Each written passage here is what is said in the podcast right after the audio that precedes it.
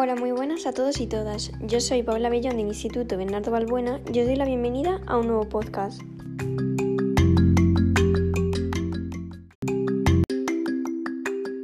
En el podcast de hoy os hablaré sobre la condroplasia. La mayoría de las personas que conozcan a Asbula, un chico de 19 años que parece de 5 años, ya más o menos conocen un poco sobre esta enfermedad que es una diplasia ósea ocasionada por un trastorno genético y la causa el 90% de baja estatura desproporcionada, también conocida como el enanismo. Su principal rasgo físico es el de las extremidades cortas, mientras que el tronco es de un tamaño promedio.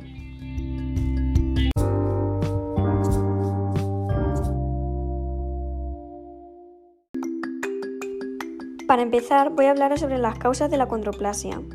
Normalmente, el factor de crecimiento de fibroblastos tiene efecto regulador en el crecimiento de los huesos.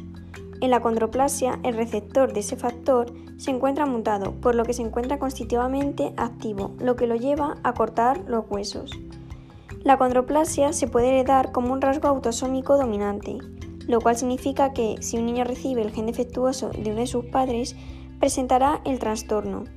Si uno de los padres padece condroplasia, el bebé tiene un 50% de probabilidad de heredar ese trastorno y si ambos padres tienen la enfermedad, las probabilidades de que el bebé resulte afectado aumentan a un 75%.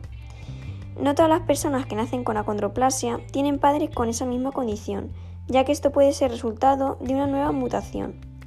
Esta condición no se adquiere necesariamente por herencia genética, ya que existen nuevas mutaciones de los genes que pueden llevar a la acondroplasia.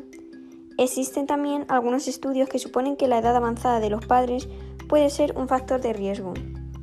Estudios actuales han demostrado que las nuevas mutaciones de los genes para condroplasia son heredados exclusivamente del padre y que ocurre durante la espermatogénesis, pues durante la ovogénesis existe algún tipo de mecanismo regulador que impide la mutación de los genes y sin embargo las mujeres siguen siendo capaces de presentar el fenotipo y genotipo y por lo tanto de transmitir el aleo mutante.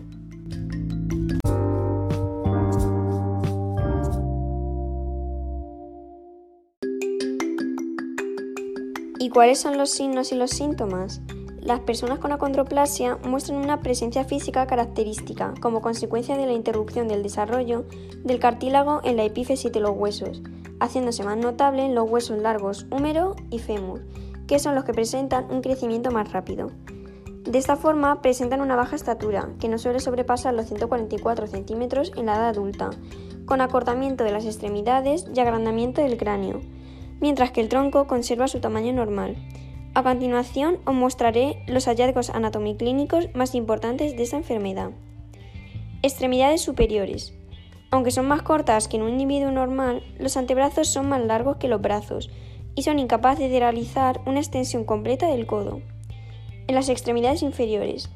Al igual que ocurre en los brazos, los miembros inferiores también son más cortos con mayor evidencia en el fémur que en la tibia.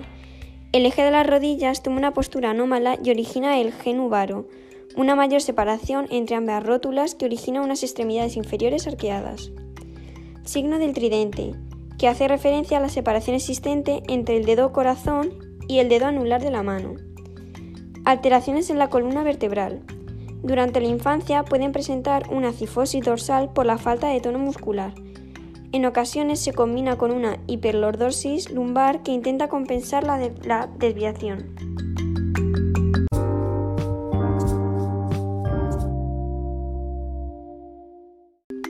¿Y cómo pueden diagnosticar la controplasia? El diagnóstico consiste en una ecografía fetal por discordancia progresiva entre la longitud del fémur y el diámetro biparietal por edad. Una prueba de ADN puede ser realizada antes del nacimiento para detectar la homocigosidad de la mutación, una condición que resulta letal.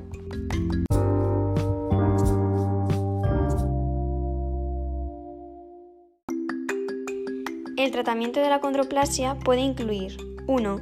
Medicación con hormona de crecimiento, que puede mejorar el crecimiento óseo, especialmente durante el primer año de uso por lo que se recomienda iniciarlo entre 1 y 6 años para lograr el máximo beneficio de crecimiento. 2. Cirugía con procedimientos para derivación ventriculoperitoneal, en caso de un aumento de la presión dentro del cráneo. 3. Descomprensión suboccipital para descomprimir los nervios que salen de la médula espinal a nivel de la unión del cráneo con la columna cervical. 4. Retirada del adenoides y de las amígdalas.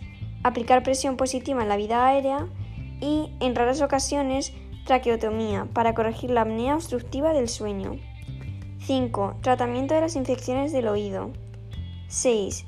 Cirugía para corregir la estenosis espinal en adultos sintomáticos. 7. Cirugía para alargamiento de las piernas, que puede mejorar de más o menos 10 centímetros en longitud del brazo y 18 centímetros de la longitud en las piernas, pero que puede ser complicado y envolver varios procedimientos. 8. Apoyo educativo en socialización y ajuste escolar.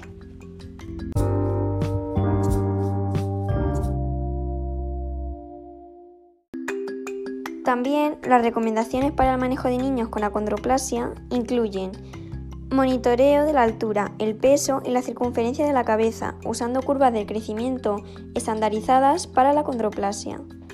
Medidas para evitar la obesidad, comenzando en la primera infancia. Exámenes neurológicos cuidadosos con derivación a un neurólogo pediátrico según sea necesario y exámenes de imagen de la cabeza. Estudio del sueño cuando sea necesario. Estudio de la columna si hay debilidad del tronco. Consulta con un ortopedista pediátrico si hay problemas para andar debido al arqueamiento de las piernas. Tratamiento de las infecciones frecuentes del oído medio. Evaluación del habla más o menos a la edad de unos 2 años y un control cuidadoso del ajuste social.